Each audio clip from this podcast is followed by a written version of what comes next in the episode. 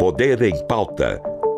O resumo político da semana com Karim Bravo e Salvador Estrano.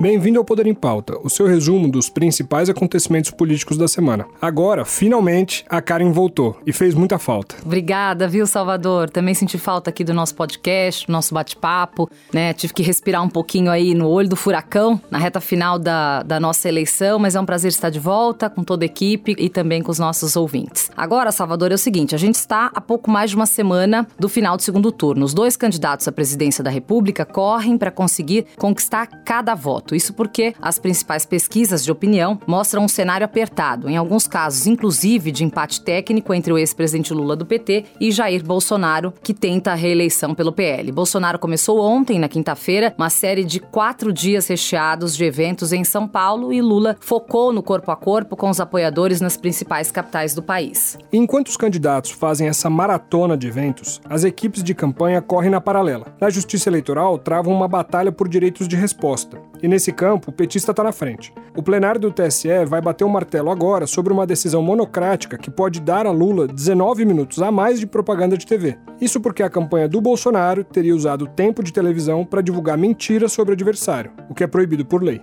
E para falar sobre isso, para fazer o nosso resumo da semana aqui, nós recebemos no estúdio do Poder em Pauta o advogado João Santana. João, seja muito bem-vindo ao nosso podcast. É um prazer tê-lo aqui. Obrigado, Karen. É um prazer estar com você, com o Salvador. E espero que a gente possa ajudar um pouco os ouvintes a entender tudo o que aconteceu nessa semana tão movimentada. Pois é, teve muita, né? Novas pesquisas, todo esse embrólio com o TSE, né? Então, vou começar com uma pergunta mais geralzona, João. Quem são os 17 milhões de eleitores indecisos que podem definir esse segundo turno? Ah, eu acho que eles estão em todos os setores da sociedade, não é? O que ficou claro, inclusive, pelas pesquisas do primeiro turno, é que nem os institutos de pesquisa sabem direito quem são as pessoas que ainda não declinaram o seu voto final. Então, nós temos aí a gente que se absteve no primeiro turno, gente que votou nos candidatos que não foram para o segundo turno e gente também que pode mudar de voto, não é? O voto é sempre muito emocional e, particularmente nas campanhas disputadas, como essa que a gente está vivendo, essa decisão final que o eleitor tem quase que na hora de entrar na cabine eleitoral é uma decisão que é disputada por todos os concorrentes. E é isso que a gente está vivendo. Então, esses 17 milhões eu acho que estão separados em vários setores, também setores específicos da sociedade, tipo, de repente, áreas religiosas que estão sendo cortejados por esse ou aquele, não é? dizendo que você, aquele lá é contra o que você acredita. Aliás, a gente acha que a gente nunca viu tanto esse, essa busca pelo voto religioso, né, João? Sempre, sempre existiu, mas não sei se tão. É, né, do jeito que está acontecendo né? agora, né? Tão determinante. Não, sem dúvida. Muito forte. Pela questão de você estar tá conflagrada a disputa, não é? Muito polarizada. Então, quando você polariza, você acaba. O, o candidato é que faz isso. Ele vai procurando na sociedade qual é aquela área social que ele pode ser mais sensível ao discurso dele. E o voto é, religioso,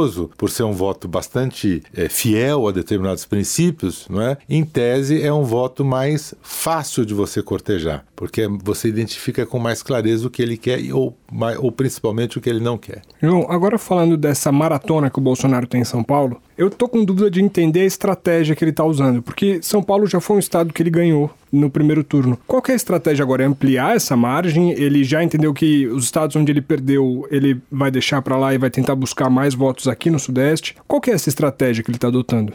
Olha, primeiro é o seguinte, São Paulo é o estado onde se ganha ou se perde a eleição. Isso desde que nós temos eleição para a presidência da República. Eu vou citar até um dado lá de trás. Na primeira eleição para presidente, entre Tricolor e Lula, no primeiro turno, o Brizola deixou de ir para o segundo turno, ele quase que ultrapassa o Lula, ele não foi para o segundo turno porque ele não fez campanha em São Paulo. Ele acreditou justamente isso. Ah, o paulista não gosta do PTB, no caso o PDT, mas da herança getulista, então não vou perder meu tempo com São Paulo. E depois ele, nas memórias dele, várias pessoas participaram da campanha, confessam esse, esse, esse equívoco. Então, o Bolsonaro hoje está vindo aonde é o maior colégio eleitoral. Ele tem uma tarefa, claro, de uh, sedimentar os votos do Rodrigo Garcia, que não foi para o segundo turno, turno, não é? e de muita gente que não tinha ainda um voto definido. Não é? Pode ter, ter ganho na eleição, mas ele tem que sedimentar isso e pode tirar boa parte dos 6 milhões de votos. Nós estamos falando em 6 milhões de votos nacional. Se você tira um milhão em São Paulo, só falta cinco. Já o candidato Lula do PT, João, ele está investindo bastante em Minas Gerais. Né? Qual que é a importância desse estado nessa eleição? E eu queria que você falasse também um pouquinho dos erros e acertos de Lula nesta campanha. Olha, eu primeiro é o seguinte, segundo maior estado, não é, é Minas Gerais e Minas Gerais tem toda lá um folclore sobre o eleitor que ele define, que é um eleitor mais é, é, politica, politizado sobre determinadas questões. Eu acho que isso tudo fica dentro do folclore. O que acontece é o seguinte: é um grande colégio eleitoral. O Lula teve uma, uma um desempenho bastante positivo e ele não pode perder esse desempenho. E ele vê o risco de perder, particularmente com a entrada do Zema na campanha de maneira tão efetiva como ele está entrando, de indo a palanque, chamando prefeitos, defendendo seus eleitores uh, para que votem em Bolsonaro no segundo turno. Então, claro, Lula não pode permitir que essa diferença aumente, porque a coisa principal do Lula é o Nordeste, onde ele tira a grande diferença. Então, no mínimo, nos estados do Sudeste, como São Paulo, Minas e mesmo no Sul, ele não pode ver a a, a diferença que ele tinha perdendo ou ganhando aumentar, ser sensível, porque aí ele pode perder a eleição. No caso da, da eleição, a gente já participou de algumas, né? O que, que a gente sabe? É uma coisa meio óbvia, mas ganha a eleição quem erra menos, não quem acerta mais. Né? Então, a, quanto menos você errar na eleição, mais fácil, mais perto você está da vitória. Acho que o Lula ele cometeu dois erros entre outros. Um primeiro, que até é levado pelos institutos de pesquisa, achando que poderia ganhar no primeiro turno, que a diferença dele era muito maior relativamente ao Bolsonaro, ele é, fez uma campanha no sentido de dizer: vote em mim que eu já liquidei a posição. Eu acho que ele trouxe o eleitor que não gosta do Lula, ele, ele floresceu, ele radicalizou esse eleitor que não gosta dele, certo? A ir para a campanha, a ir votar e fazer a diferença diminuir, como de fato diminuiu. A outra questão é que ele não está contando com antecedência ou justificando os seus uh, problemas, os seus defeitos. Né? É fato efetivo que ele atravessou uma questão muito forte relativamente à corrupção, à prisão, etc. Eu achei que durante toda a campanha, talvez no último debate ele, ele tenha melhorado um pouco, mas ele não, ele, não, ele não respondeu ao eleitor de maneira clara e incisiva, certo? dando a sua justificativa do que pode ter acontecido com ele. Eu acho que esses são os dois principais e a problemas. questão econômica? Econômica, que também parece não estar clara do plano de governo dele. Que muita gente tem batido nisso, né? O que realmente ele está propondo para a economia? Eu acho que é, clareza nenhum dos dois tem, não é? Sim, nenhum dos dois. dois é, como a gente está falando do é, Lula aqui, veja, eu abordei. O, sim, não, claro, evidente. É. do Lula é, é, um problema, mas eu não acho que seja o central, porque o grosso do eleitorado dele, o que espera dele? Espera que ele coloque em prática as coisas que ele sempre defendeu. Então, que ele seja um sujeito contra privatizações, esse, pelo menos as privatizações excessivas, que seja um sujeito que faça com que a economia seja uma economia mais uh, dedicada ao consumo, não é? Isso é um ponto sempre central dele. Então acho que as pessoas não esperam muita diferença disso, de, de, do, do, do, que ele sempre falou. E eu acho que ele acredita nisso. Então não, não acho que uh, faça muita falta. E também não sei se ele consegue tirar, por exemplo, alguns traços que foram criados em alguns segmentos da sociedade na área econômica, que até não são verdades, né? Então tem essa coisa de que o agronegócio é contra o Lula porque o Lula vai destruir o agronegócio. Meu Deus, nunca o agronegócio ganhou tanto dinheiro como nos 12 ou 14 anos que o PT esteve no poder. É um negócio que eu fico olhando, eu tenho a minha família, uma boa parte da minha família vem do agronegócio, eu falo com eles, com os primos, né? É, principalmente, assim, mas o que é que vocês perderam quando o Lula estiver no governo? E ninguém consegue. É simbólico. É simbólico. A, a luta aí é simbólica, né? É, eu acho que é parecido bastante com a questão dessa proximidade com as ditaduras. O Bolsonaro bate muito que o Lula tem proximidade com certos líderes autoritários, ao mesmo tempo que isso, na realidade, eram relações diplomáticas que existiam durante o governo, né? É, é distante, mas é simbólico ao mesmo tempo, né? É, é, é isso, não é? Quer dizer, uh, então talvez essa questão de que, de que todo mundo cobre o que, que ele vai fazer é muito mais, certo, uma coisa subjetiva, uma visão, uma intenção de determinados segmentos do que na prática. Mas você tem razão, cara. Não é? Numa eleição tão apertada, talvez fosse bom para o candidato deixar mais explícito o que ele quer. Até para outras, para o eleitor que ainda não tem o voto definido, né? Assim, Sem e que dúvida. se preocupa muito com essa questão e que talvez pudesse migrar para o Lula, caso ele apresentasse um plano de repente mais robusto e mais claro, né? Foi. Não, você tem toda a razão. Não sei. É, acho que com certeza melhoraria, particularmente porque você tem uma eleição muito disputada. Acho que a surpresa que o PT tomou com o resultado do primeiro turno, a diferença foi tão menor do que apontava as pesquisas, não é?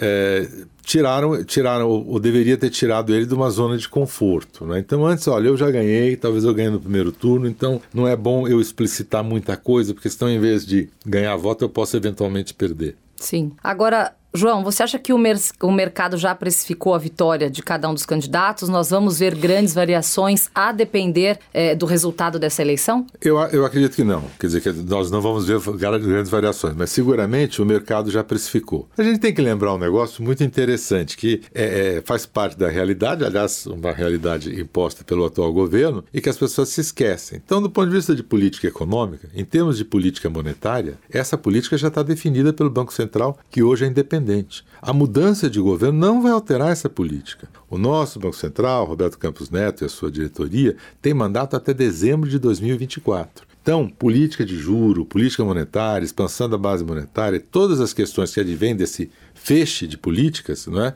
não serão alteradas. Então, a, a, a as possibilidades do governo de alterar essa ou aquela política são menores. Então é mais fácil o mercado precificar.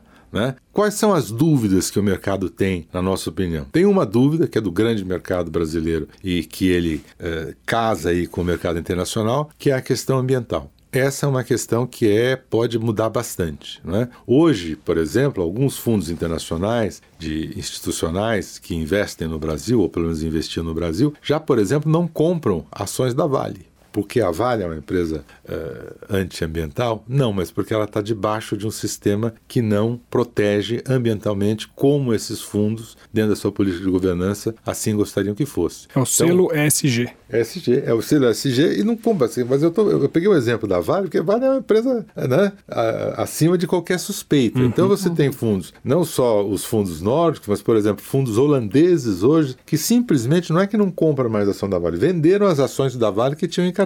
Então, a acessibilidade ambiental é uma coisa que o mercado, de para lá ou para cá, ele sabe que vai aumentar ou vai diminuir. Né? Essa é uma diferença. Né? Do ponto de vista, uh, por exemplo, de privatização, a gente, o mercado sabe que se o, o, o, Bolsonaro ganhar, tem uma chance da privatização ser um pouco mais avançada. Se o Lula não ganhar, as privatizações de concessão, PPP, essas acontecem. O que não vai acontecer nenhuma mudança uh, drástica relativamente a, a, grandes estatais como Petrobras, Banco do Brasil, Caixa Econômica Federal, mas uh, no limite as questões estão precificadas. Não é? Mercado eu acho que pensa mais ou menos o seguinte: se o Bolsonaro ganhar, compra ação da Petrobras. Se o Lula ganhar, não. Não é melhor você não comprar tanta ação da Petrobras e busca outras ações de, de outros segmentos. Uhum. Mas o Brasil é outra história que a gente tem que imaginar.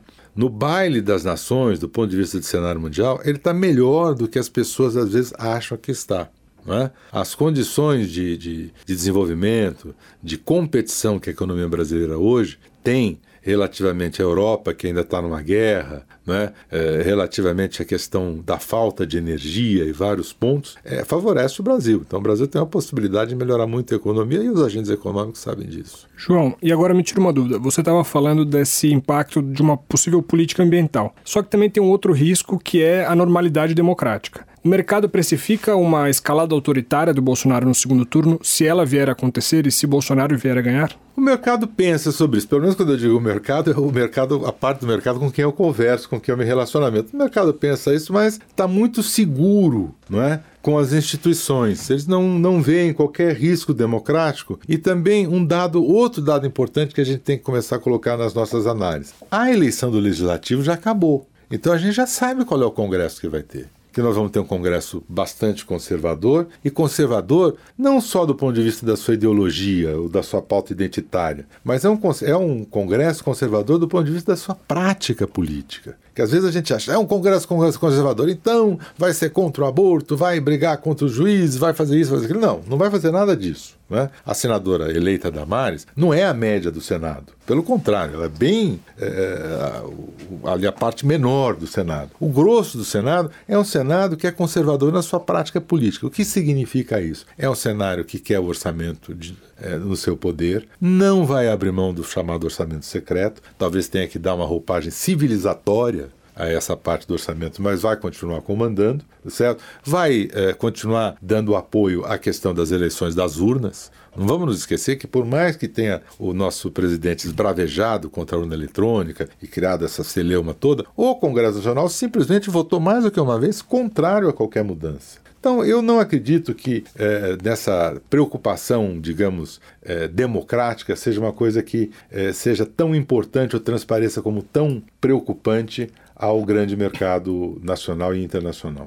Bom, João, como você mesmo colocou, o Congresso já está bastante definido e é bastante conservador. Caso Lula vença essa eleição, em quais dificuldades que ele vai esbarrar? Eu diria para você, Karen, é muito engraçado, porque na mesma dificuldade que o Bolsonaro esbarrou esses quatro anos e vai continuar esbarrando, talvez com uma certa vantagem do ponto de vista dele, porque ele é mais político, ele negocia mais. Né? Porque o que nós todos temos que entender é o seguinte: na democracia, e particularmente no modelo de presidencialismo por coalizão, né, o líder, que no caso é o presidente da República, tem que negociar. Essa coisa de você entregar uma pauta para o Congresso e ir embora para casa e esperar que ele resolva, não existe. Né? Você, isso, por exemplo, o, o, Paulo Guedes cometeu muito esse erro no início. Ele chegou e falava, inclusive, não, nossa proposta já está lá no Congresso, agora resta ao Congresso votar. Não é assim que acontece. Primeiro, porque o Congresso não é uma coisa só. Embora, por exemplo, tenha um perfil bastante conservador, os vários interesses dentro desse universo conservador do Congresso são diferentes. Então você tem que negociar. O que a gente percebe é o seguinte: isso é verdade. O Lula, no seu período de governo, ele foi muito mais proativo na negociação, né, desde desde o início certo? Estando ao lado do Congresso, negociando para lá e para cá, inclusive com muitos dos, dos, que hoje são os novos caciques do Congresso, né? O PL, que é o partido do presidente, o Valdemar Costa Neto, certo? Ele participou do governo Lula, inclusive o vice-presidente do governo Lula era do partido dele. E hoje ele é o principal lastro eleitoral, ou pelo menos partidário, do Bolsonaro. Então a gente vê, o Lula tinha uma prática muito mais cotidiana de negociação com o Congresso. O Bolsonaro não tem. Né? Então, essa talvez seja uma certa diferença. Mas eu, infelizmente, por exemplo, não acredito que um ou outro consiga, até pela polarização e a disputa política que continua, consiga desengavetar as grandes reformas.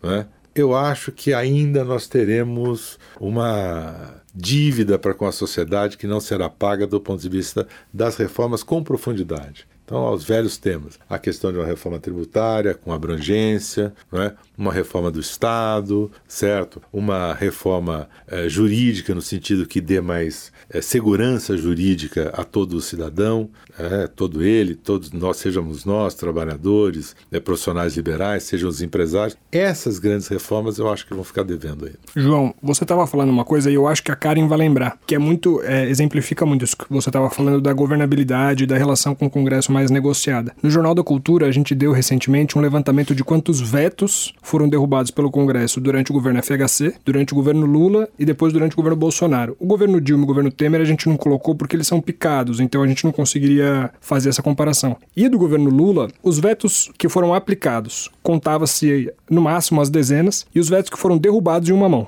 No governo Bolsonaro é as dezenas. Isso mostra muito como, como essa negociação não é fácil, né? Como bate-se cabeça, apesar do orçamento secreto, né? Ah, sem dúvida, não, não tenha dúvida. O Bolsonaro, vamos nos lembrar, né? Agora todo mundo está dizendo o seguinte: agora o Bolsonaro elegeu um monte de deputado, tem a maioria com muita tranquilidade, ele vai poder fazer o que ele quer no Congresso sendo eleito. Né? Será? Na primeira eleição dele, ele também elegeu a maioria dos deputados lá, o que é hoje faz parte do União Brasil, né, o partido PSL, PSL né? que é o partido que deu base a ele, elegeu na época acho que foi 140 deputados, uma coisa enorme. E o que ele fez? Ele, dois meses, três meses depois, ele brigou com o partido e saiu do partido, disse que ia fazer um novo partido e não conseguiu fazer um partido. Então é uma característica política do Bolsonaro, certo? Não estabelecer essa relação cotidiana com o Congresso. Esse aí porque os embates dele. Veja, mesmo no começo do governo, aprovou-se a reforma da Previdência. Aprovou-se a reforma da Previdência porque o Congresso, naquele momento, decidiu fazer a reforma. Não foi a reforma que o Paulo Guedes, portanto, que o governo queria, e foi uma reforma construída dentro do Congresso Nacional. Aliás, diga-se de passagem, uma, uma, uma, reforma possível que deve ser aplaudida por todos. Necessariamente, Previdência é um assunto que daqui a pouco vai ter que voltar novamente nela. Mas foi uma boa reforma, ninguém pode dizer não. Né? Apoiou-se também questões como a independência do Banco Central, o marco do gás, o marco do saneamento básico, todas questões que ou foram é, de interesse do próprio legislativo ou que eventualmente algum ministro com característica política foi ao Congresso e conseguiu aprovar. Mas não é a característica do Bolsonaro. Quando a gente se lembra né, do, do Lula, não. O Lula tem a, a, característica dele é de conversa, de chamar um, de chamar outro, de é, ficar rouco de tanto ouvir. Isso Ele é que dá a diferença. muito mais. Muito né? mais. Você está ouvindo Poder em Pauta o resumo político da semana. Agora, João, mudando um pouquinho de assunto para a gente não deixar de falar isso, né, que eu acho que é um assunto importante que movimentou muito essa semana. A corte, ela tem adotado, na sua opinião, medidas de efeito incerto enquanto comete excessos ao vetar e determinar remoção de conteúdos. Você acha o que, que levou o TSE a adotar essa postura mais intervencionista?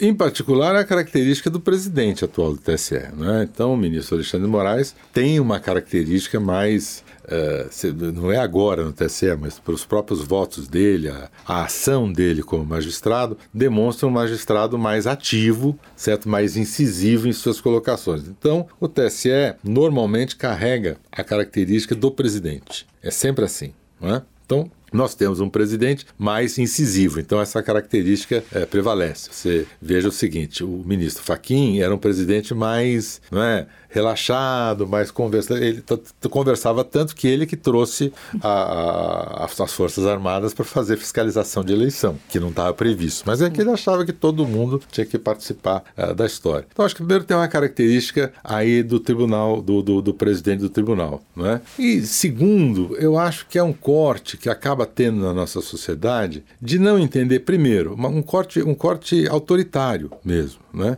De não entender primeiro o seguinte: de quem é a eleição?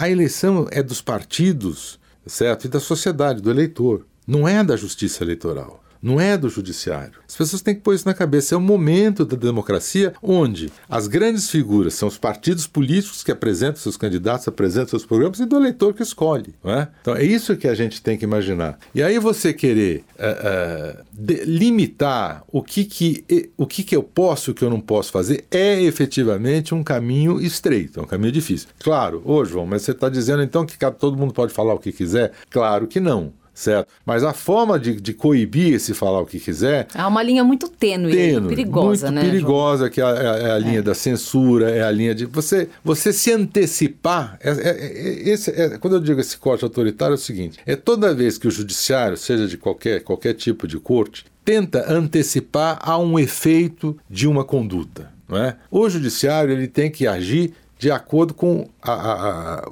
quando essa conduta já, já ocorre, aconteceu. já aconteceu. Sim, há uma preocupação legítima, né, de fato, mas talvez aí isso seja visto como um excesso. Muito, né? não, eu vejo como um excesso, não, não, não dá para você imaginar. Eu acho que no caso, por exemplo, da censura que foi feita a uma específica eh, emissora de, de rádio e televisão aqui em São Paulo. A né? Jovem Pan.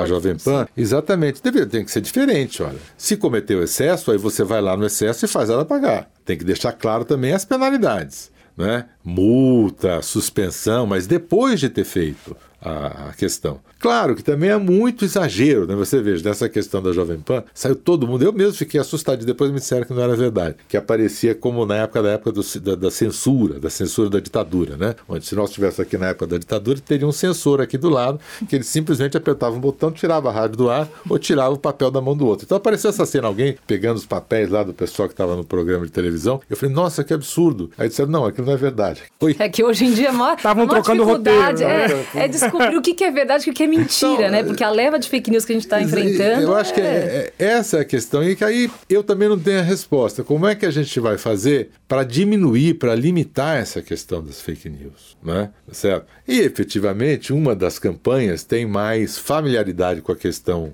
é, da internet, né, das redes sociais, do que a outra. Isso é, isso é, tem muita gente evidente. Tá falando né? que o TSL ele tem fracassado no combate, né, à desinformação, mas gente é muito difícil você controlar Muito isso. difícil. É difícil. Agora, né? veja, E veja. parece que tem uma, uma coisa também que é a- essa estratégia de fake news ela funcionou e foi muito efetiva em 2018. Agora já não tem mais o mesmo peso, porque o eleitor já está já tá escaldado sobre isso, né? Parece que aquela força toda que as fake news tinham antes, agora já não tem mais o mesmo papel. né? É difícil colocar as medidas. Vamos imaginar essa, essa colocação que o presidente fez aí relativamente às meninas lá da Venezuela. Fora eu que tivesse dito essa mesma questão que ele falou aqui no programa de vocês, da Carne de Salvador, eu saía preso daqui.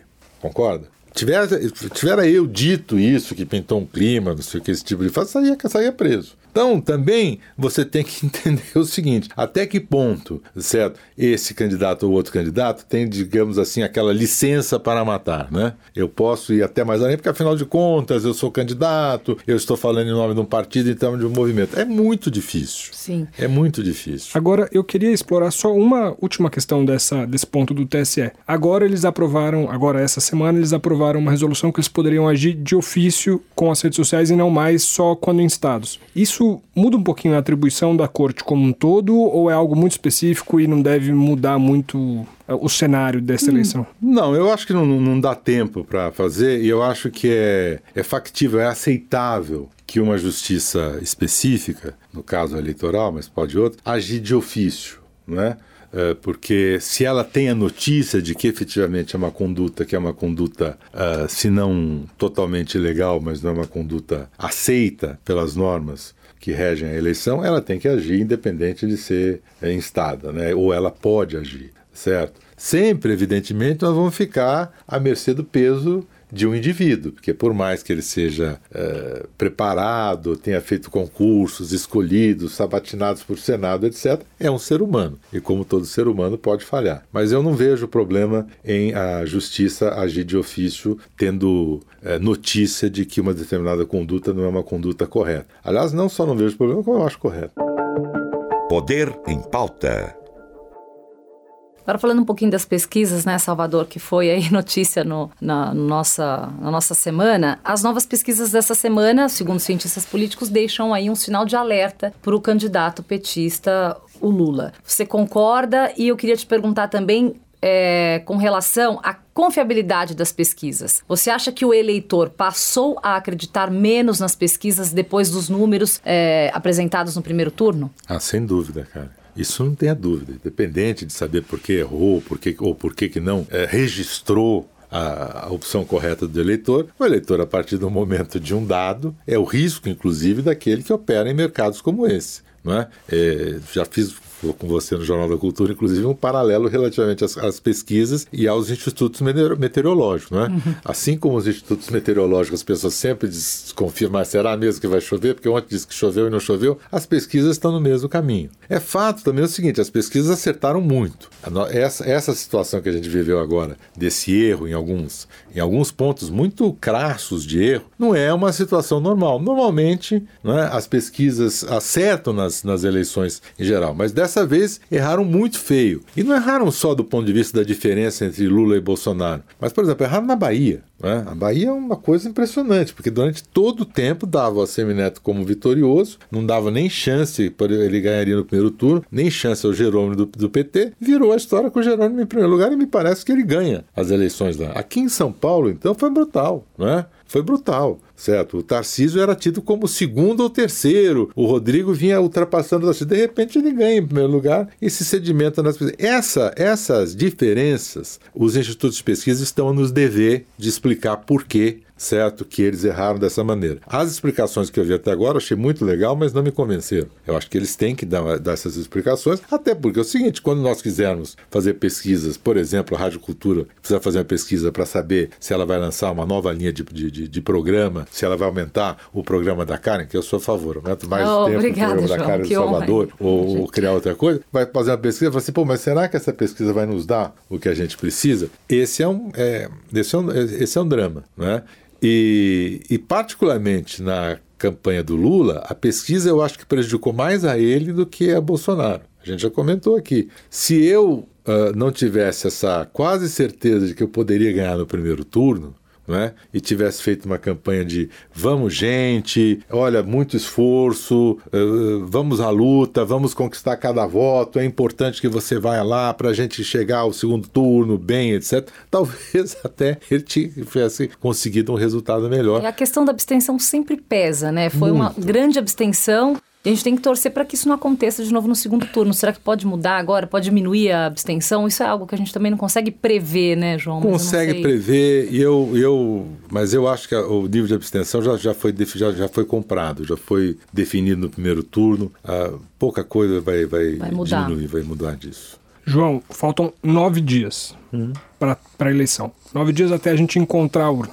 É possível um cenário mudar e a gente deixar essa questão mais incerta e passar para algum, alguma, algum escândalo, alguma coisa pode de fato definir a eleição ou o que tem agora é o que está dado? Não, pode. Algum escândalo, como você falou, algum fato que tome a sociedade de maneira bastante intensa, pode alterar, porque é uma eleição bastante polarizada, bastante próxima, e a gente já viu isso não só no Brasil, como várias outras eleições no mundo, que um determinado fato, de repente, muda completamente a correlação de forças. Aqui mesmo no Brasil, a facada de Bolsonaro, certo? Queira ou não, ela alterou tremendamente o resultado eleitoral. Pode ser até, alguns dizem, eu até acredito nisso, que ele ganharia aquela eleição de qualquer maneira. Mas a facada colocou ele numa situação muito melhor. Uh, a eleição de Collor, por exemplo, o sequestro do Abílio Diniz, foi, teve uma influência muito grande na eleição, no resultado daquela eleição. É? Uh, e assim com outros fatos. Então, hoje, se nós tivéssemos, tivermos uma, uh, uma questão, um escândalo, uma coisa muito importante do ponto de vista de notícia e que traga a sociedade a um outro tipo de raciocínio, pode alterar para lá ou para cá, não tenho dúvida. Sim, então, ou seja, uma, uma virada de Bolsonaro é possível, apesar de pouco provável, é possível. Não, eu, eu acho possível. Até também, enquanto, que a gente tem a colega de bancada, o Jornal da Cultura, várias vezes, né? E numa, numa bancada também eu disse isso, que quando estavam falando que da diferença enorme da pesquisa, eu falei, olha, eu não acredito nessa diferença. É uma eleição muito polarizada. Acho que a diferença se dará entre 3 a 5% de pontos para um ou para outro. Eu continuo achando isso, acho que os dois podem ganhar, a disputa é muito acirrada, não tem eleição ganha, cada um tem pontos positivos, é? Pontos positivos que eu digo é do ponto de vista eleitoral, né? certo? Preferência é uma outra questão, cada um prefere quem quer. Mas do ponto de vista, analisando racionalmente, você vê lá o Lula efetivamente tem uma prevalência em determinados estratos sociais, tem uma prevalência do ponto de vista do Nordeste brasileiro, o Bolsonaro tem uma prevalência em outros estratos sociais, tem uma prevalência no sul, no sul certo? E em parte do Sudeste, não é? Mas ambos podem surpreender e ganhar essas eleições. Muito bom, nós conversamos com o advogado João Santana. João, muito obrigada pela sua presença aqui no Poder em Pauta. Foi um prazer recebê-lo. Até a próxima. Eu que te agradeço. Karen, parabéns pelo programa, ao Salvador e Obrigado. a todos os ouvintes. E a gente sempre está à disposição para essa conversa boa sobre a conjuntura brasileira. Legal, muito obrigada. A gente volta na semana que vem. Você ouviu Poder em Pauta, o resumo político da semana com Karen Bravo e Salvador Estrano. Produção de Vitor Giovanni e apoio de produção de Natália Teixeira. Trabalhos técnicos Wagner Freitas. Realização Rádio Cultura, emissora da Fundação Padre Anchieta.